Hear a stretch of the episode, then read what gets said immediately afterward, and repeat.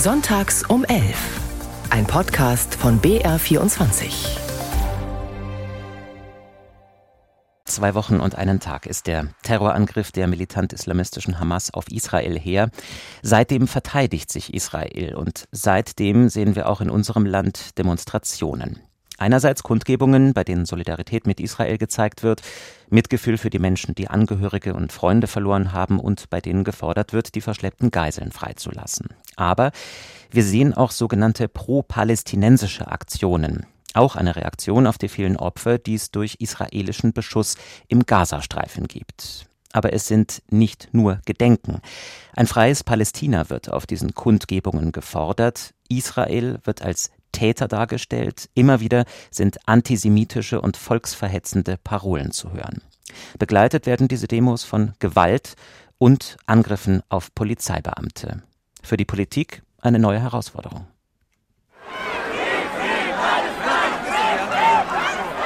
Wir stehen auch als Europäische Union geschlossen an der Seite Israels und werden das gemeinsam auch weiter tun. Wir sehen Bilder in Berlin und anderen Städten, tiefer Hass gegen Israel, antisemitische Auswüchse auf den Straßen von Menschen, die zum Teil vor Jahrzehnten nach Deutschland eingewandert sind, die aber aus einer Kultur kommen, wo das mit der Muttermilch eingeimpft wird. In Deutschland darf jeder seine Meinung natürlich frei äußern und friedlich demonstrieren.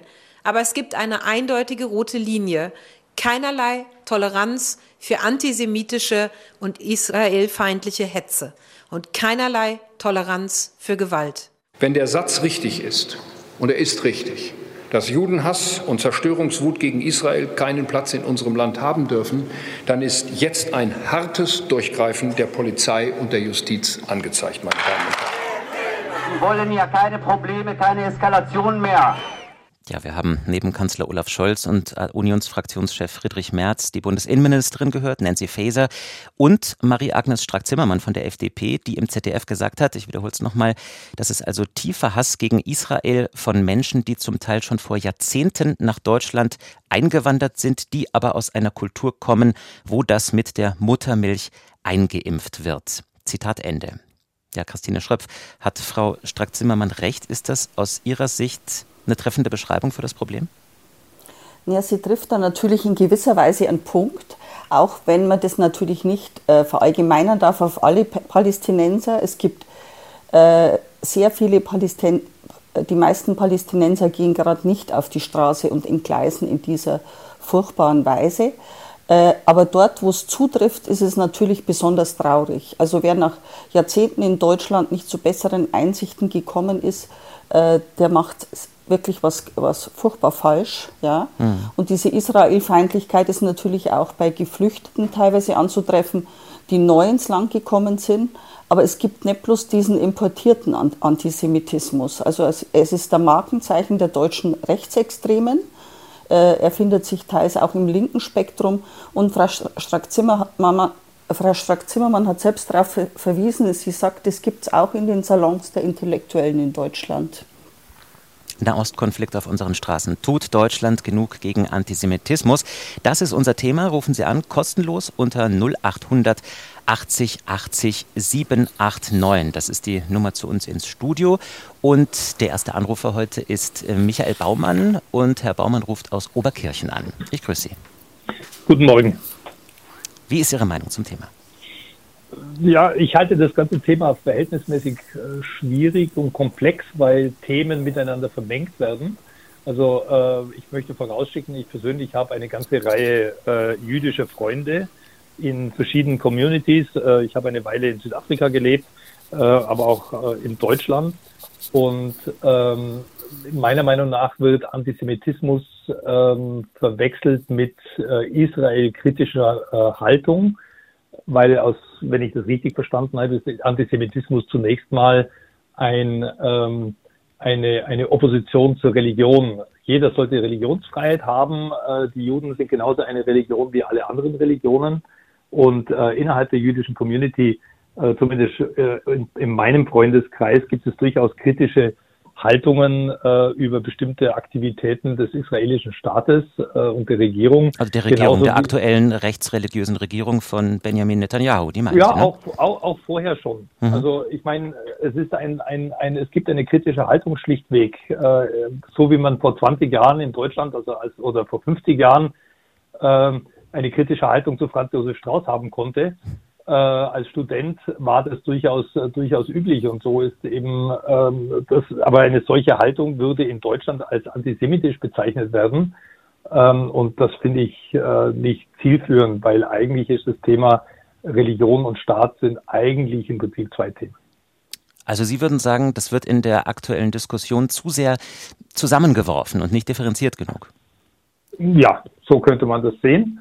Äh, wie gesagt, äh, das eine ist der Staat und natürlich muss der Staat sich selber verteidigen, absolut, da gibt es gar keine Diskussion dazu.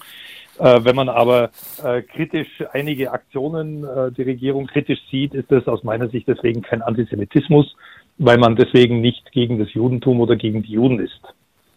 Aber Herr Baumann, vielleicht darf ich da bloß noch eine kurze Ergänzung machen. Ich glaube, dass äh, eine kritische Haltung gegenüber Israel zu einzelnen Punkten und zu einzelnen Personen ja natürlich nie antisemitisch ist. Aber wenn man pauschal alle Juden dafür verantwortlich macht und dafür auch dann anfeindet und, und unter Druck setzt und in Angst versetzt in Deutschland. Ja, da gebe ich ihm vollkommen recht. Das genau, ist, nicht den einzelnen Fall an. Ja, Genau. Nein, das ist vollkommen und, inakzeptabel. Mhm. Also da, da gibt es gar keine, also aus meiner Sicht überhaupt gar keine Diskussion. Mhm. Ähm, das heißt, die, die Menschen, die Religion, äh, ist, äh, das ist ein, ein komplett eigenes Thema. Äh, man kann nie eine Bevölkerung geschlossen für irgendwas verantwortlich machen.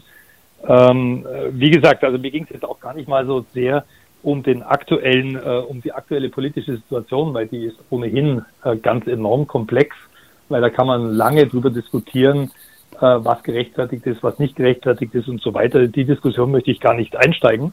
Die ist auch ähm, wahnsinnig kompliziert. Also immerhin sind ja auch in Tel Aviv, in Israel, Zehntausende jede Woche auf die Straße gegangen gegen diese rechtsreligiöse Regierungskoalition. Also eine Zufriedenheit gibt es da nun nicht äh, wirklich geschlossen in dem ganzen Land, sondern dieses Land ist im Grunde tief gespalten. Und ähm, jetzt genau in diese Situation ist äh, dieser Angriff der äh, radikal islamischen Hamas gekommen ich finde es halt schade, äh, dass ähm, eine Religion instrumentalisiert wird und ähm, über, sag mal, in einen, in einen Topf geworfen wird mit dem ähm, Thema Regierung und Staat.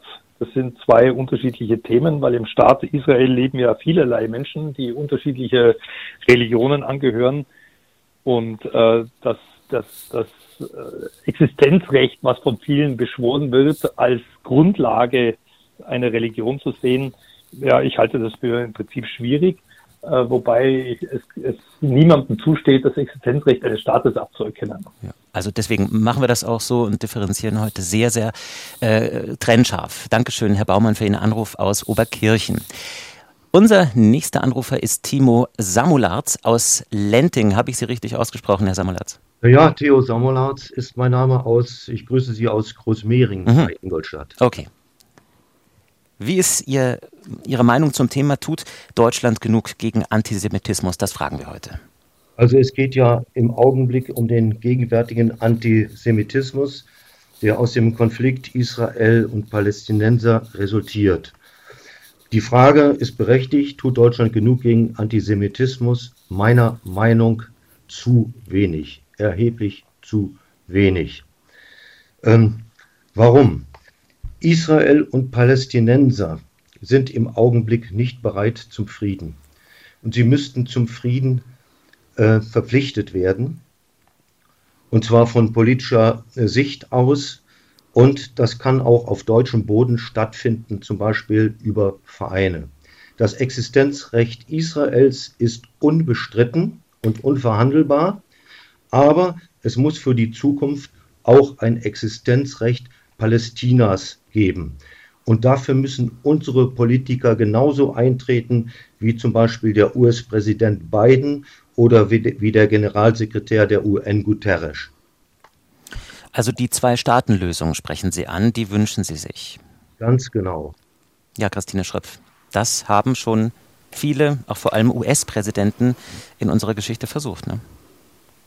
Naja, und es ist natürlich jetzt durch diesen brutalen Überfall äh, der Hamas auf Israel nicht einfacher geworden. Also wie wollen Sie denn tatsächlich vertrauensvoll mit jemandem verhandelt, verhandeln, der, sie, der sich so verhält und der bis heute ja über 200 Menschen in seiner Geiselhaft hat? Und die Angehörigen in Israel wissen nicht, was mit denen ist, wie es denen geht, ob die noch am Leben sind. Also dieser Überfall hat vieles, was da quasi nötig ist, tatsächlich schwer behindert. Ja, ja da bin ich, das was dazu sagen darf. Äh, natürlich ist das im Augenblick schwierig, aber es muss auf jeden Fall für die Zukunft angegangen werden. Und da muss auch Druck auf Israel und auf die Palästinenser ähm, ausgeübt werden, weil nach dem jetzigen Stand glaube ich nicht, dass weder, glaube ich nicht, dass Israel oder auch die Palästinenser zum Frieden fähig sind. Sie müssen einfach äh, durch politischen Druck dazu gebracht werden. Mhm. Und Sie haben gesagt, in Deutschland soll das stattfinden. Also Deutschland, da wünschen Sie sich eine äh, herausgehobene Vermittlerrolle. Das ist richtig. Mhm. Also Deutschland muss das machen. Deutschland muss das auch im Rahmen ähm, zum Beispiel der Vereinten Nationen oder im Rahmen der EU machen. Alleine wird das sowieso nicht funktionieren. Aber äh, es muss natürlich auch so sein, aus der deutschen Politik hört man überhaupt nichts von einer Zwei-Staaten-Lösung. Und da würde ich mal sagen, diese einseitige Sicht auf Israel und auf Interessen Israels, die verursachen mehr Schaden als Nutzen. Und da sollte Deutschland endlich mal auch beide Seiten gleichermaßen berücksichtigen. Sie haben vorhin gesagt, Deutschland tut zu wenig gegen Antisemitismus. Was würden Sie sich konkret wünschen? Was ist versäumt worden? Ja gut, ich, ich meine, also, dass es in der Politik einfach ähm, geäußert wird. Ich höre ja in der Politik überhaupt nichts davon, ähm, dass es ein Existenzrecht Palästinas gibt. Was passiert, äh, äh, wenn Siedler zum Beispiel Palästinenser überfallen in den, in den Besatzungsgebieten? Da hört man bei uns überhaupt nichts davon. Aber Übergriffe von Terroristen, die sind zu verurteilen. Das ist richtig. Das ist schlimm, was da passiert ist mit der Hamas. Da, das wird ausgeschlachtet bis zum geht nicht mehr. Das funktioniert einfach so nicht. Es ist eine Verbesserung nur zu erreichen, wenn man die Interessen beider Seiten gleichermaßen berücksichtigt. Das passiert nicht und das müsste vor allen Dingen von politischer Seite ganz klar ausgedrückt werden. Herr Samulat, ich bin da äh, tatsächlich in dem Punkt äh, teilweise anderer Einschätzung als Sie. Und zwar glaube ich nicht, dass Deutschland die Palästin die palästinensische Seite immer ausgeblendet hat. Da gab es ja auch viele Hilfen, die dort stattgefunden haben und die dann leider teilweise offenbar nicht dort gelandet sind, wo sie landen sollten, sondern auch die Hamas hat sich da wieder bedient. Und äh, also ich sehe das nicht, dass man das so einseitig betrachtet und dass man da die palästinensische Seite nicht mitzieht, äh, nicht mitzieht. Und ich finde tatsächlich, in dem Punkt bin ich anderer Einschätzung als Sie. Ich finde nicht, dass das, was da gerade passiert ist, die Gräueltaten, dass die ausgeschlachtet werden. Im Gegenteil, äh, jedes Mal, wenn man da hinschaut, also ausgeschlachtet worden sind sie ja von den Hamas, die da teilweise selbst mitgefilmt haben. Und die, die Sachen sind so schrecklich teilweise, dass man es gar nicht äh, erträgt, das am Stück anzuschauen. Also ich glaube, ausgeschlachtet wird da gerade nichts von israelischer Seite. Herr Samulatz, ich danke Ihnen jedenfalls für Ihre Meinung. Dankeschön auch äh, Christine Schröpf. Sie arbeiten bei der Mittelbayerischen Zeitung. Ich komme nochmal zu diesen Demos zurück, denn das ist ja im Grunde unser Thema heute. Dieser ja, Antisemitismus, der da äh, zu sehen ist. Ist das eher ein Thema in größeren Städten wie Berlin, Hamburg und München oder spüren Sie beispielsweise auch in Regensburg eine, ja sagen wir, aufgeheizte Stimmung irgendwie? Also vergleichbare Situationen wie in äh, Berlin oder in anderen deutschen Großstädten äh, gibt es hier nicht. Zum Glück, muss, man sagen. Aber trotzdem stehen auch hier jüdische Einrichtungen schon lange unter Polizeischutz, Schutz, also nicht erst seit dem Angriff der Hamas auf Israel. Und jüdische Mitbürger sind da jetzt zunehmend verunsichert, was da passiert, fühlen sich weniger sicher äh, jetzt auch bei einer Veranstaltung in Regensburg am Wochenende von der SPD hat es eine Solidaritätsadresse gegeben und einer, ein Europaabgeordneter hat gesagt, die Menschen fühlen sich hier allein. Also die, die, die für die macht, mit denen passiert, mit denen macht es gerade sehr viel. Mhm. Und diese, wieder, diese, diese Feindseligkeit trifft also nicht bloß jüdische Mitbürger, sondern auch die, gegen, die, die gegen Antisemitismus kämpfen. So kriegt zum Beispiel der Leiter der KZ-Gedenkstätte in Flossenbürg gerade wieder böse Briefe. Und, äh, und zwar mit Klarnamen, nicht anonym. Und er sagt, äh, alle möglichen Ereignisse mobilisieren alte Feindbilder. Unser nächster Anrufer aus München ist Alexander Heinze. Ich grüße Sie. Ja, schönen guten Morgen. Also ich muss sagen, ich bin, ich muss mich ein bisschen beruhigen, weil ähm, ich glaube, die Diplomatie ist vorbei in dem Punkt. Weil, also ich, ich muss noch kurz auf Deutschland dann eingehen, aber noch ein paar Sätze noch. Ich muss, ich muss wirklich zustimmen, was da passiert ist. Das ist kein Angriff, das ist auch kein Überfall, das war glatter Mord und die haben die Kinder abgeschlachtet von Augen der Eltern und so weiter. Also, dass da so viel passiert. Also Israelis sehe ich überhaupt keine, keine Diplomatie mehr. Aber jetzt gehen wir mal kurz zur, zu Deutschland über. Ja. Ähm, weil das ist eigentlich das Hauptthema. Bitte jetzt mal Israel und so weglassen. Ähm, ich finde es immer interessant, dass man, also ich war in der Schule letztens, mein, mein Sohn wurde eingeschult im Gymnasium und ich habe mir die Lehrer angehört. Und das einzige Thema, wo sie, sie haben auch Judenhass und so angesprochen und dass sie sprechen, ist immer rechts. Und bitte, bitte, der Hass von, gegen Juden kommt aus der breiten Gesellschaft. Das wurde kurz angesprochen. Das ist links, das sind die Religionen, ich werde es doch nicht die eine nennen, und ähm, Ideologie. Und dann kommt rechts, also alle. Und in der Schule ist für mich der Knackpunkt, die Schule ist für mich der Schlüssel, dass man den Kindern was Ordentliches beibringt in Richtung Ansicht und so weiter. Und wenn ich mir die Lehrbücher angucke, ist nur Holocaust, Holocaust, Holocaust.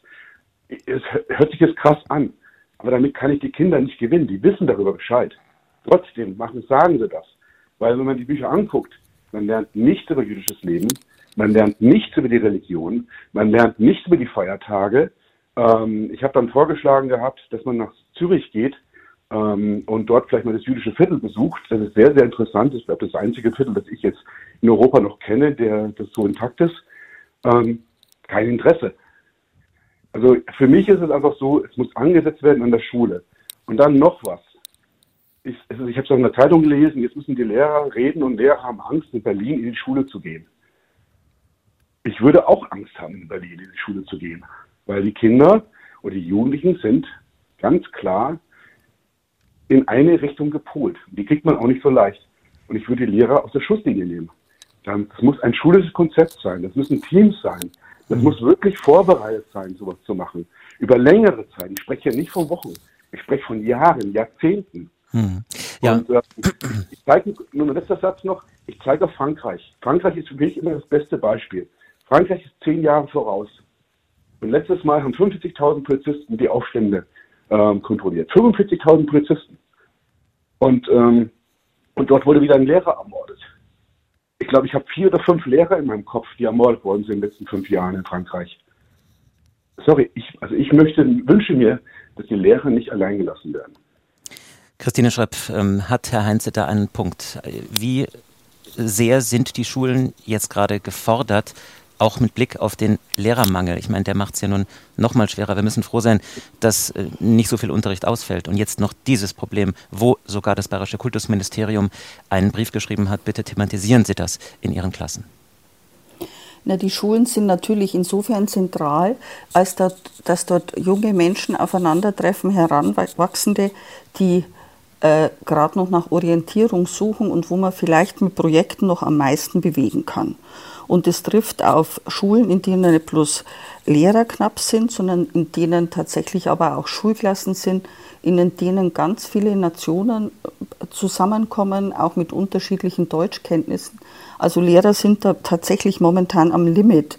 Es gibt tatsächlich, äh, aber das ist dann quasi immer bloß Stückwerk. Es gibt in der Oberpfalz ein sehr schönes Projekt, das auch mit der KZ-Gedenkstätte Flossenbürg zu tun hat Die haben mit dem Ahmad Massour zusammengearbeitet in Berlin, dem Islamexperten, und es war ein Theaterprojekt für Berufsschüler. Und die haben dann einfach spielerisch bei einer Theateraufführung bestimmte Dinge aufgearbeitet. Aber da hat man auch gemerkt, in welchem Umfeld die jungen Leute teilweise sind. Äh, ein junger Iraker hat gesagt, die Leute sagen mir, also seine eigenen Leute, dass ich gehirngewaschen bin, wenn ich nicht gegen Juden bin. Also da merkt man, mhm. wie viel da zu tun ist und dass das sicher nicht kurzfristig ad hoc funktioniert, sondern dass das viele Bemühungen braucht. Gregor Schnürle ist unser nächster Anrufer, hat angerufen unter der 0800 80 80 789. Und zwar rufen Sie aus Ulm an, Herr Schnürle. Jawohl, grüß Gott. Grüß Sie. Ähm, ja, also ich bin der Meinung, dass in Deutschland da noch einiges zu tun ist. Und es betrifft nicht nur zugewanderte äh, Bürger jetzt in, in Deutschland, sondern auch die, die schon seit Jahrzehnten und Aberjahrzehnten hier leben. Äh, ich kann Ihnen ad hoc drei Gaststätten auf der Schwäbischen Alb nennen, wo am 20. April zu Hitlers Geburtstag immer noch geschlossene Gesellschaft ist. Und da sitzt garantiert kein Muslim drinne und feiert Hitlers Geburtstag, sondern das sind alles gut eingesessene, gut etablierte Schwaben, wo das machen. Mhm. Und die Aufarbeitung, nach der man jetzt ruft, oder die, die äh, Aufklärung, die haben halt die letzten 80 Jahre verpasst die Aufklärung generell ja. über Antisemitismus, meinen Sie? Also jetzt nicht, nicht in speziell in rechtsextremen Milieus, sondern auch unter muslimischen Zuwanderern. Antisemitismus, Palästinenser sind genauso Semiten wie die Juden auch. betrifft es dann auch Antisemitismus gegenüber Palästinensern oder nur gegen Juden? Schon die Begrifflichkeit ist nicht ganz klar geklärt. Es wäre viel wichtiger, Strömungen aufzuzeigen und daraus zu lernen, was dazu führt, dass eine Ethnie bereit ist, gegen eine andere Ethnie, aus welchen Gründen auch immer, äh, genozidal vorzugehen. Also ich glaube, da müssen wir jetzt, Christine Schröpf, da können wir jetzt, glaube ich, nochmal äh, ganz trennscharf unterscheiden, äh, welche Formen von Antisemitismus, denn dieses Wort, das ist ja in unserem Thema drin und das müssen wir nochmal klären. Welche Formen gibt es von Antisemitismus? Es gibt natürlich die ganz äh, einfach die pauschale Ablehnung von allen Juden und Jüdinnen per se denen man bestimmte Eigenschaften zuschreibt äh, und überhaupt nicht die einzelne Person betrachtet. Also der Einzelne hat gar keine Chance mehr quasi zu zeigen, dass er anders ist, weil der wird schon in eine Schublade gepackt. Und dann gibt es natürlich das, was äh, verschiedene Facetten und Ausprägungen. Eine ist quasi die Schuldabwehr nach dem Zweiten Weltkrieg, also das, was man immer wieder hört, jetzt muss aber mal genug sein. Und äh, das mündet dann auch in Feindseligkeiten gegen Juden. Und dann gibt es die, wir haben es schon erwähnt, die quasi alle Jüdinnen und Juden für die Israel-Politik verantwortlich machen, obwohl das, äh, also es ist in allen Punkten, die ich genannt habe, völlig absurd und unverständlich. Also äh, jede, also das trifft auch zu, wenn man äh, Vorurteile gegen irgendeine andere Gruppe hätte. Sie haben die äh, Palästinenser erwähnt, äh, Herr Schnürle, auch da zu sagen, dass die alle so oder so sind und deswegen komplett abzulehnen, ist völlig absurd. Also ist genauso absurd, als würde man dasselbe über Franzosen, Schweizer oder Österreicher äh, behaupten. Also das, das darf nicht sein und das ist einfach äh, nicht nachvollziehbar. Es ist mir bis heute unbegreiflich. Nahostkonflikt auf unseren Straßen. Tut Deutschland genug gegen Antisemitismus? Das ist unser Thema heute in Sonntags um 11. Besonders Geflüchtete und Menschen mit Migrationshintergrund aus muslimischen Ländern stehen ja aktuell im Fokus im Zusammenhang mit diesem Thema. CSU-Landesgruppenchef Alexander Dobrindt spricht in der Bild am Sonntag von einem importierten Antisemitismus und Hass auf Israel und der SPD-Vorsitzende Lars Klingbeil fordert, dass Asylsuchenden der deutsche Pass verwehrt werden solle, wenn sie antisemitisch eingestellt sind. Christine Schröpf, eine Maßnahme, der Sie zustimmen würden? Ja, wenn es so einfach wäre. Natürlich, äh, wenn jemand, also ich, wenn ein junger Mensch in, ins Land kommt, der das quasi in seiner Familie immer vorgelebt bekommen hat, aber ansonsten nicht in Berlin auf die Straße geht und da völlig entgleist sich über den Tod von Menschen freut etc., dann äh, glaube ich, dass man da genau hinschauen muss. Das ist ja keine Einstellung, die so bleiben muss. Grundsätzlich für die, die aber da wirklich furchtbar unterwegs sind, wie will man ihnen denn das ansehen? Also die werden das ja nicht sagen, wenn sie äh, quasi Asylgesuch stellen, sondern das stellt sich erst dann raus, wenn sie diesen deutschen Pass haben. Und danach wird es schwierig mit dem Abschieben. Also es ist schwierig.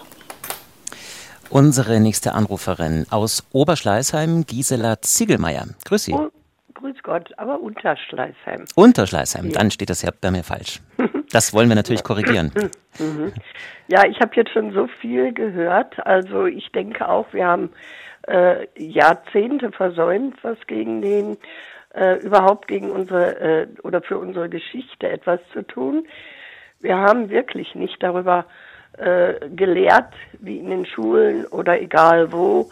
Und immer nur, wenn es äh, gebrannt hat, hat man Stellung bezogen. Und, ähm, und das geht einfach nicht. Ich finde, wir müssen eine äh, ganz wichtige Position zu unserer Geschichte äh, einnehmen. Und zwar ist es, ich höre ganz oft, ich habe nichts mehr damit zu tun.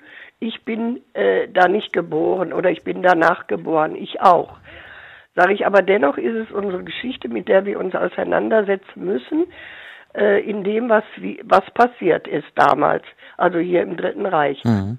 Und dazu kommt aber auch, äh, dass wir ähm, äh, das, oder viele das Gefühl haben, ich nicht, äh, viele das Gefühl haben, äh, dass wir von Zeit zu Zeit über die Medien, sprich Filme oder so, besonders stark wieder erinnert werden. Und dann hört man, ich kann schon nicht mehr hören, ich kann schon nicht mehr, mehr sehen. Und das ist ein Gesichtspunkt, äh, wo sich das langsam schwelend äh, in unserer Bevölkerung ja auch aufbaut und aufgebaut hat. Und was jetzt für mich gravierend dazu kommt, ist nochmal etwas ganz anderes. Wir arbeiten eigentlich gegen unsere äh, Demokratie. Ich bin ein sehr gerechtigkeitsempfindender Mensch und sage, hier müssen beide Positionen äh, die Möglichkeiten haben. Ich will ja gar nicht mal sagen, die gleichen Möglichkeiten.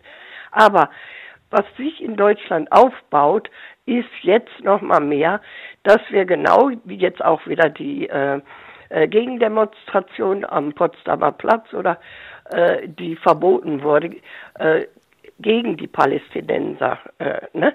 Äh, oder äh, ja, ja, also Sie sprechen jetzt die, die, politische Frage an, also im Sinne von Zwei-Staaten-Lösung oder was meinen Sie genau? Nein, nein, äh, äh so weit gehe ich gar nicht. Mhm. Äh, ich gehe im Grunde genommen jetzt einfach davon aus, dass hier zwei Positionen sind, die für mich in, äh, in einer Demokratie, äh, äh, um sich Ausdruck zu geben, gleichwertig auftreten dürfen müssen. Wo ist denn Ihrer Meinung nach die Grenze auf diesen pro-palästinensischen Demonstrationen? Da wird ja unter anderem auch gefordert, jedenfalls implizit, man möchte ein Palästina, das eben vom Fluss bis zum Meer reicht. Und das würde eben bedeuten, dass man Israel das Existenzrecht abspricht. Und Nee, Würden Sie das noch innerhalb des demokratischen Spektrums verorten? Nein, ich denke, das geht viel zu weit. Ja. Das ist auch das gar nicht, was auf den Straßen äh, ausgedrückt wird. Auf den Straßen wird, in, und das wird immer mehr werden, immer mehr ausgedrückt werden, dass Palästi äh, also äh, Menschen, die für die äh, Palästinenser auf die Straßen gehen, das auch tun dürfen. Ich bin absolut der Meinung, dass sie nicht äh, diese Ausschreitung und diesen Hass aus, ausdrücken sollten. Aber dafür haben wir unsere äh, Polizei und dafür ist sie auch äh, meines Erachtens absolut in der Lage, äh, das in, in Schach zu halten oder auch zu äh, äh, nachher, dass es äh, unter Strafe gesetzt wird. Aber das darf den Grundsatz einer Demonstration von beiden Seiten gleichwertig nicht unterbinden. Das ist also absolut meine Meinung. Mhm. Und äh, äh, wissen Sie, diese anderen Fragen, die sind da gar nicht, die sind nicht wichtig. Und Sie werden merken, das wird immer größer werden, weil eben so ähnlich wie in der Corona-Zeit auch da plötzlich ein Monster aufgestellt wird, äh, was gar nicht mehr äh, den, die äh, Ursache äh, hat, äh, was hier zwischen äh, pa Palästina und äh, äh, Israel eigentlich die Rolle spielen soll für die Zukunft, sondern hier geht es tatsächlich hauptsächlich nur noch, dürfen jetzt auch diese Meinungen vertreten werden auf der Straße, die einfach nur für das palästinensische Volk, die auch leiden, äh, also jetzt, ja, ich sage das nicht als Partei, sondern einfach nur als Bemerkung, dass die auch auf die Straße gehen dürfen. Mhm. Und und das sage ich, da kriegen sie immer mehr Deutsche, äh, die einfach aus diesem Prinzip auf die Straße gehen und dieser Demonstration sich anschließen. Also dieser ne? ja, Christine Schrapp, wie, wie, schwierig ist es tatsächlich, diese Meinungen auch jetzt als Polizei zu unterscheiden und da die Grenze, die trennscharfe Grenze zu ziehen? Naja, es gibt ja Versuche bei solchen Demonstrationen ganz klare Auflagen zu machen. Und äh, wenn man nach Neukölln schaut, da weiß man, wo es quasi auf jeden Fall die Grenze überschritten ist. Und ansonsten gebe ich der Anruferin recht, jeder Palästinenser hat das Recht, auch öffentlich jetzt seine Sorgen oder seine Trauer zum Ausdruck zu bringen. Auch im Gazastreifen sind Angehörige, die vielleicht äh, um ihr Leben bangen oder die gestorben sind. Also diese Trauer zu zeigen, das ist selbstverständlich und auch Kritik in der Sache an einzelnen Maßnahmen zu üben, ist selbstverständlich. Aber wo es quasi dann äh, aufhört und wo die rote Linie ist, wenn die Mordtaten der Hamas bejubelt werden, wenn Fake News verbreitet werden und wenn als Opfer ein Täter gemacht werden. Aber dass man, äh, dass man die, ich glaube tatsächlich, dass die große Mehrheit der Palästinenser, die, der ist, die sind eben in Deutschland nicht in Neukölln auf der Straße und zünden irgendwas an. Und ich glaube, man muss die, die dort, äh, die, die vielen Vernünftigen, die es dort auch gibt, ja, äh, muss man stärken. Und es gibt ja da auch, also ich habe gerade vorhin schon den Herrn Mansur, Mansur erwähnt, der da auch viele Projekte unterstützt und der da sehr differenziert ist und der beide Seiten sieht und der benennt, was Palästinenser für Nöte haben und der aber auch sieht, in welcher Situation Israel gerade ist. Ich würde gerne noch was sagen. Gerne, Frau Ziegelmann. Und zwar, ähm, äh, was ja auch äh, in unserer Justiz überhaupt nicht auftaucht, ist, dass man ähm, im Vorhinein äh, unter Vermutungsverdacht, sage ich jetzt, äh, eine, äh, eine eigentlich stattfindende Demonstration ein Recht dazu hat, die abzusagen. Äh, das gibt es ja inzwischen bei mehreren Dingen. Ich weiß nicht, der Herr Herrmann äh, zeigt sich da manchmal so ein bisschen äh, in der Richtung, wenn es um den Innenminister geht, ja, unser, genau. Und dass man einfach äh, äh, ja, man vermutet, die artet aus, also verbietet man sie. Das ist überhaupt nicht in unserer Justiz irgendwo äh, äh, äh zu finden. Ja, ich glaube aber schon, die werden dann auch wieder zugelassen. Also, also äh, eine Demonstration muss nur angemeldet werden, grundsätzlich mal. Ja, ja, Sie das, wird dann ja. verboten von der Stadt, aber es ist auch jetzt schon in München passiert, auch in der letzten Woche, dass dann bestimmte Dinge wieder ähm, eben ein Verbot wieder gekippt wurde. So muss man es korrekt sagen. also ich glaube, das gibt es schon. Also das ist schon in der Justiz auch, äh, die beschäftigen sich schon damit, glaube ich. Ja. Aber dass der Staat es erst äh, so macht, finde mhm. ich doch nicht richtig. Ne? Das kritisieren Sie. Mhm. Mhm, genau. Ja, Frau Ziegelmeier, vielen Dank äh, für Ihren Anruf aus Unterschleißheim, jetzt sagen wir es nochmal richtig. Und Ulrich Lehmann ist unser nächster Anrufer. Aus München rufen Sie Anna Lehmann. Guten Tag. Hallo. Hallo. Ich freue mich aus Pasing. Ich habe ähm, gar nicht gedacht, dass ich mich jetzt, äh, dass ich auf Ihre Kollegin, auf die Dame, auf die Journalistin von der Mittelbayerischen jetzt reagieren muss, aber es kommt dann doch irgendwie in Verbindung auch mit meinen anderen Überlegungen. Äh, Sie sprachen gerade von roten Linien, die also nicht überschritten werden dürfen. Und ich glaube, jetzt sind wir bei einem Kernproblem. Ähm, ein Staat, in dem wir äh, die, das Demonstrationsrecht, wo es äh, ganz klar geregelt ist, ähm, gibt es bei Demonstrationen ganz klare rote Linien und ich glaube, wir haben da eine unterschiedliche Verständnis davon. Sie haben gerade davon wenn, gesprochen, wenn also Trauer äh, ausgedrückt wird, dann ist das in Ordnung, aber ähm, äh, und, unter, und es wird auch ein bisschen latent unterstellt, äh, die jetzt auf die Straße laufenden Leute würden sich pauschal ähm, äh, freuen über die Opfer. Ich glaube nicht, dass das der Fall ist. Ich glaube, dass die Menschen dort, äh, dass die Leute äh, muslimischen Glauben Glaubens teilweise ihre Brüder und Schwestern da ähm, in der Form unterstützen wollen, weil sie natürlich mitbekommen, wie über Jahrzehnte hinweg die Situation in Israel entstanden ist. Und ich glaube, ein, ein Land wie dieses, in dem eigentlich die Meinungsäußerung gestattet ist, eben auch äh, Migranten, die zugezogen sind, muss es akzeptieren, dass solche äh, Demonstrationen stattfinden. Und vor allem sollten wir uns auch ganz vorsichtig mit der Thematik Antisemitismus, mit der Begrifflichkeit in dem Zusammenhang auseinandersetzen.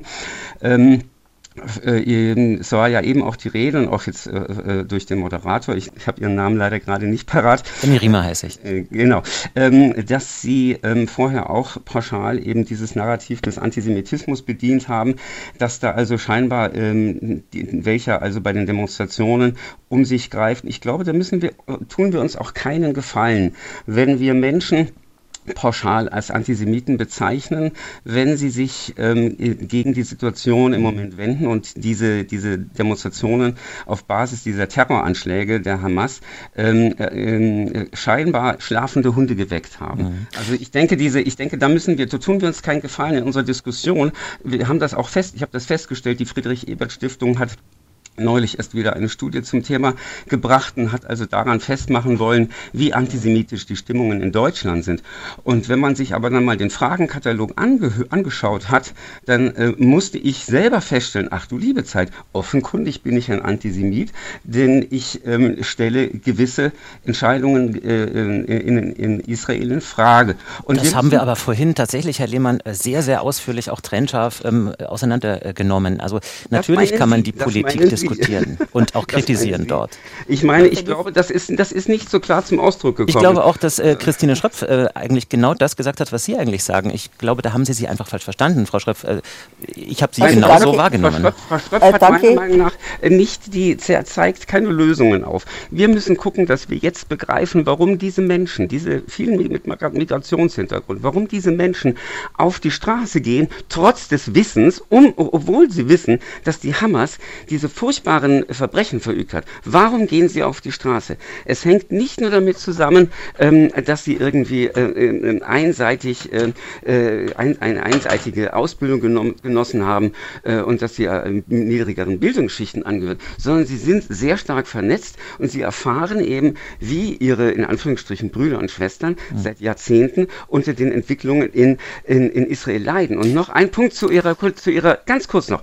Ähm, Sie haben gerade gesagt, gesagt, durch dieses Verhalten sind jetzt die Diskussionsmöglichkeiten zwischen Hamas und, ähm, Is äh, und Israel komplett unterbunden, denn ähm, man könne mit diesen Leuten nicht mehr reden. Jetzt muss ich sagen, davor hat es auch keine Diskussion, Diskussion gegeben, auch unter der Regierung vor Netanyahu. Ist es kein Schritt vorangegangen und da muss man dann schon wirklich irgendwann mal sagen, Israel, du musst jetzt hier langsam etwas zur Deeskalation beitragen, mehr als du bisher getan hast. Herr Lehmann, jetzt Herr äh, lassen Sie bitte Frau Schröpf antworten. Äh, ganz kurz. Also erstmal danke, dass Sie das ansprechen, weil offenbar war das noch nicht klar genug. Also ich habe wirklich versucht deutlich zu machen, dass äh, Palästinenser jedes Recht haben, auch auf die Straße zu gehen und Kritik zu üben, sachliche. Ich habe gesagt, dass die rote Linie da, da, da ist, wenn man Mordtaten bejubelt. Und das meine ich noch nicht einmal in antisemitischen Kategorien, sondern da meine ich, das meine ich in menschlichen Kategorien. Das wünsche, wünsche ich mir, äh, äh, keiner käme auf die Idee, irgendetwas in dieser Art zu bejubeln. Und das gab vorhin, was ich gemeint habe, dass gerade die, durch, diese, äh, durch, durch diesen Angriff der Hamas gerade im Moment die Situation besonders schwierig geworden ist. Das meine ich auch aus menschlicher Sicht. Sie müssen sich vorstellen, Sie sind gerade in Israel und es sind 200 Geiseln verschleppt. Das, was sie fordern und was sie sich wünschen, das ist der einzige Weg, dass man sich zusammensetzt und dass es irgendwann hoffentlich zu einem Frieden kommt. Aber gerade im Moment, wo so viele dann noch um die Verschleppten bangen und nicht wissen, was da ist, ist gerade der Moment, wo, wo sehr schön wäre, wenn die Geiseln freigelassen wären und dann man wieder zu diesen Gesprächen kommen könnte. Also da das wollte ich da damit sagen. Da gebe ich, Ihnen ja. absolut, da gebe ich Ihnen absolut recht. Ich würde in dem Zusammenhang allerdings trotzdem betonen, wie auch die Dame, die vor mir gesprochen hat, es muss auch die Gesellschaft aushalten, dass dennoch Demonstrationen stattfinden. Und da muss es darum gehen, dass die Polizei jene rausfiltert, die tatsächlich äh, äh über die, eine wirkliche, äh, eine rechtliche, gesetzliche rote Linie übertreten. Aber das pauschale Verbieten von Demonstrationen in diesem Zusammenhang halte ich für kontraproduktiv, weil das natürlich nur noch mehr die Wut jener äh, eskalieren lässt, die sich eben die, die, jetzt, die, die, die jetzt auf einmal aus ihren Löchern kriechen und anhand und aufgrund dieser Terrortaten ihren, ihrem Unmut freien Lauf lassen. Äh, und das wird dann, das wird leider, das eskaliert, weil wir uns, weil wir uns äh, mit der Thematik Antisemitismus stärker äh, auseinandersetzen sollten. Wir dürfen nicht alles unter die Begrifflichkeit des Antisemitismus setzen und auf der Basis dann Diskussionen verhindern. Wir müssen darüber diskutieren, auch in Deutschland, wie wir beiden Seiten auch helfen können können. Und wir haben zwar ein Recht gegenüber, eine Verpflichtung gegenüber Israel, aber wir haben grundsätzlich auch eine Verpflichtung gegenüber allen anderen Völkern und Ländern, wenn wir uns schon für moralisch überlegen halten oder teilweise in manchen Bereichen vielleicht auch sind, dann auch beide Seiten zu hören und beiden Seiten Platz zu geben. Und im Moment ähm, äh, haben wir, habe ich leider das Gefühl, drehen wir uns jetzt bloß ähm, um, um, um die Symptome. Aber wir mhm. müssen gucken, wie wir ein bisschen weiter in die Tiefe gehen und versuchen, alle wieder an einen Tisch zu bringen, auch gedanklich, auch, auch die in, in, in Deutschland lebenden Migranten muslimischen Hintergrunds. Das mhm. funktioniert sonst nicht. Herr Lehmann, vielen Dank für Ihren Anruf und äh, für Ihre Meinung. Jetzt reden wir weiter drüber. Schauen wir mal, ob äh, Angelo Bodone aus Karl am Main eine Antwort darauf darauf hat. Ich grüße Sie, Sie sind in der Sendung. Ich grüße Sie auch, hallo. Ja, äh, ich möchte mich konkret beziehen auf äh, die Demonstrationen in Deutschland, äh, bei denen äh, es zu Gewalttaten kommt und zu Ausschreitungen und äh, bei denen praktisch äh, das Recht auf Demonstrationen und Meinungsfreiheit in Deutschland mit Füßen getreten wird. Ähm, ich bin Integrationsbegleiter im Landkreis Aschaffenburg.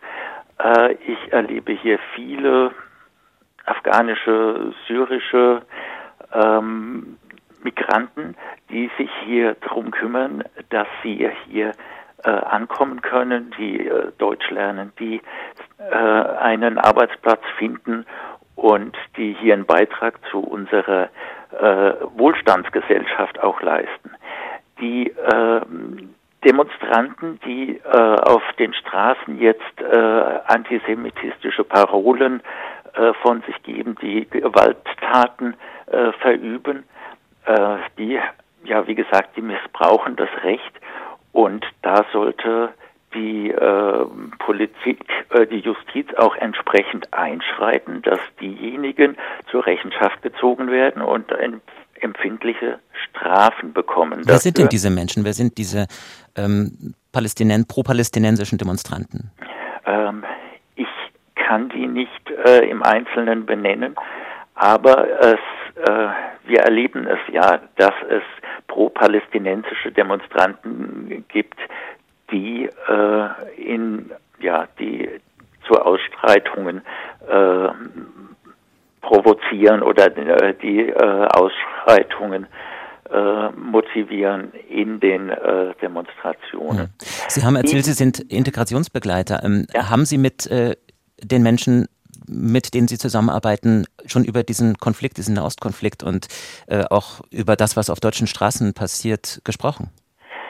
Äh, nein, es ist jetzt auch nicht so, dass, dass hier, dass ich hier anti-israelische oder pro-palästinensische ähm, Kontakte erleben würde.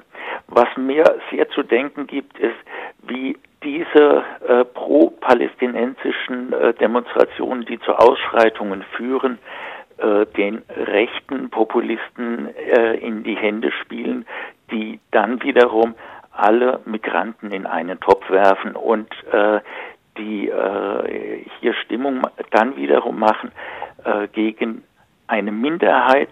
Es ist eigentlich eine Minderheit, die sich, sage ich, daneben benimmt, aber äh, es wird dann äh, auf die Gesamtheit der Migranten äh, eingeschlagen.